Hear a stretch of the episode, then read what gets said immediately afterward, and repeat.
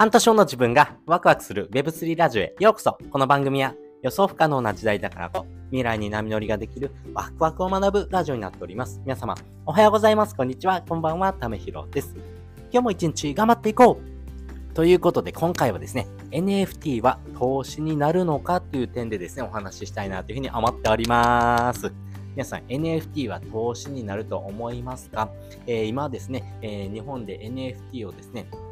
え実際に売買してる、要は購入したりとか売ったりしてる人っていうのがですね、え、大体1万8000人ほどいるというふうに言われています。まあ、ざっくり1万人に1人ぐらいのですね、えー、フェーズです。なので、まだまだ日本っていうものはですね、えー、NFT っていうものに対して乖離的なですね、えー、気持ち、要はですね、わあ、ちょっと怪しいなとかですね、これ大丈夫って思ってるところのですね、フェーズにあるのかなと思ってます。まあ、一時期はですね、え昨年の12月あたりですかね、ぐらいまではですね、めちゃくちゃですね、盛り上がってたんですが、やっぱそれ以降ですね、パタリとですね、え、世界の波っていうんですかね、まあ、海外の方では NFT イコールちょっとですね、冬相場になってきたというところがあります。まあね、その相場になってきた原因がですね、まあ、海外の方でのですね、金利っていうところのですね、えー、まあ値上げっていう、まあ、金利が上がってくるっていうところと、ガス代がですね、その分高くなってるっていうところとですね、まあ、それによってですね、NFT から抜けてですね、えー、草コインの方にですね、えー、皆さん、えー、関心が移ってるっていうところがあります。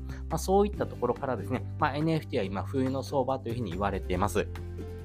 じゃあ今ですね、えー、NFT をですね、触ってる人たちはですね、どのようなですね、えー、目的で NFT を触っているのでしょうか。えー、大体ですね、え3つに分かれるのかなというふうには思っています。まあ、1つ目はですね、え投機目的ですね。要は短期的にお金を稼ぎたいなと思ってるそうです。まあ、一時期に比べるとこの層はだいぶ減りましたね。えこのお金を儲けを目的としてるっていうところで言うとですね、この短期的なお金っていうところをですね、え評価してるっていう人はですね、やっぱり、え NFT なんかよりもですね、えー、例えば FX とかですね、えー、まあ、そっちの方に移ってますね。まあ本当にですね、ビットコイン FX やった方がですね、多分お金稼げると思いますんで、まあそういう風にですね、移り変わってるんだろうなと思ってます。で、二つ目はですね、えー、この投資目的ですね。えー、この投資と言ってもですね、中長期の投資です。なので、えー、5年、10年ぐらいのですね、スパンでようやく答えが出るかな、ちょっと見えてくるかなっていうふうにですね、思ってるようなそうですね。まあね、えー、NFT 自体はですね、えー、この価値というものはですね、えまあ、時間の経過とともにですね、え歴史を作っていった先にですね、え見えてくるものなんだろうなというふうに思ってる人も結構多いと思います。まあ、私もですね、そういうふうな考え方でして、やっぱり仮想通貨っていうものはですね、えまあ、価格の変動がありながらですね、えその時の価格がどうか、そして購入した時の価格からのですね、差分がですね、上がったか下がったかというところでですね、あ、これ儲かってるなとかですね、まあ損してるなって思うんですが、NFT 自体はですね、買った時の相場よりもですね、上がってるか下がってるかっていうところよりもですね、世界に一つだけだよっていうことを証明できますんで、まあね、モナリザの絵をですね、えー、いつ持っててもですね、めちゃくちゃ価値があるわけですよ。それを価値にがあるというふうにですね、評価してる人がですね、たくさんいるからこそですね、えー、それには価値があると思ってます。なので、NFT のことを知らない人がまだまだ世の中にたくさんいます。なので、10年先ぐらいにですね、ようやく NFT ってものをですね、えー、知ってくれる層がですね、えだいぶ増えてくると思いますんで、その時にですね、価値があるかどうかっていうところのですね、判断軸が変わってきた時でもですね、えー、この NFT をですね、は価値があるねって思えるかどうか、そういう風なですね、えー、部分でですね、えー、評価されるものなんだろうなと思いますんで、今、現時点でですね、価値があるかっていうところのですね、評価も大事なんですけども、その10年先でもですね、続けるか、まあ、続く意思があるのかっていうのをですね、NFT プロジェクトをですね、見極めていくっていうのがですね、非常に大事になってくるんだろうなというふうに思ってます。そして3つ目はですね、えー、これ投資というところにはなるんですが、えー、でもですね、売る気がもともとないっていうそうですね。まあ、この NFT っていうものをですね、えー、今手に入れてる人はですね、え結構この格安ミント、要はですね、え安売りしてですね、ばらまかれたものをですね、手にしてる人が結構多いんだろうなと思ってます。まあ私自身もですね、NFT にですね、過去、え投資した金額で言うとですね、多分20万いかないぐらいですね。えー、先日購入したものがですね、だいたい15万円ぐらいなので、でそれをさっぴいてもですね、えー、まあ自分でですね、NFT にですね、投資した金額って多分5万、10万ぐらいの感じですね。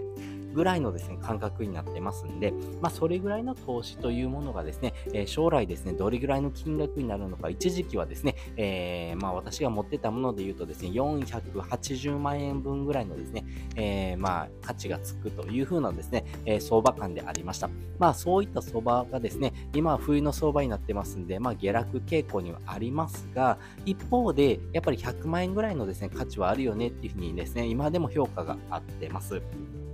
まあ、そういうふうにですね、え、現時点での評価ではなくて、え、将来ですね、え、5年、10年先のですね、評価、まあ、そういったものを見越してですね、え投資を行っていく、まあ、そういうふうな感じでですね、えそういったものにですね、えまあ、踊らされないというかですね、自分の中でですね、これはですね、え持っといても損はないと思えるかどうか、そしてですね、ほっと、ほっとくぐらい、まあ、ほったらかしにするぐらいがですね、ちょうどいいぐらいのですね、え感じでですね、持っといてもらうのが一番いいのかなと思います。まあ、要は、例えばですね、友達からプレゼントされたものをですね、え、次の日にメルカリに売れるかどうかみたいなものをですね、調べてるようなもんだと思うんです。なんで、え、友達にもらったものに関してはですね、やっぱり大事に取っておく、まあ自分がですね、もらったもの、まあそういったですね、気持ちをですね、汲み取ってですね、え、それを恩返ししていく、まあそういった気持ちをですね、持っておくっていうのがめちゃくちゃ大事なんだろうなと思いましたし、NFT ってものはですね、そういうふうな人の気持ちとかですね、人のですね、え、思いに寄り添えるようなものになってくると思います。まあそういった部分がですね、え投資対象にですね、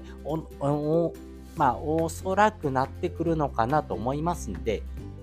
まあそういった視点もですね、えー、持っていただきながらですね、NFT をですね、楽しんでほしいなというふうに思ってます。なので、えー、NFT はですね、私個人としてはですね、投資対象になると思っていますし、え、私はそれを見越してですね、え仮想通貨、そして NFT のですね、投資家という形で行動してますんで、まあそういった部分をですね、え見ながらですね、えー、ぜひぜひ行動してほしいなと思います。えということで今回はですね、NFT は投資になるのかっていうお話をさせていただきました。まあ結論としては投資になるるというふうに考えています。ただし、え、現時点ではですね、え、投資家あ、それとも投機なのかっていうところの判断をですね、できないんだろうなと思います。なので、え、今ではなくて5年、10年先をですね、見越した形のですね、え投資のですね、えゴールになってくるというところが私の考えかなというふうに思っております。で、本日の合わせて聞きたいです。本日の合わせて聞きたいはですね、NFT はですね、えー、宗教っぽいよねって呼ばれたらチャンスがあるよっていう回のですね、リンクを載せております。皆さんはですね、NFT 怪しいなとかですね、うわ、これ宗教じゃんって思ったことありますか？私もあります。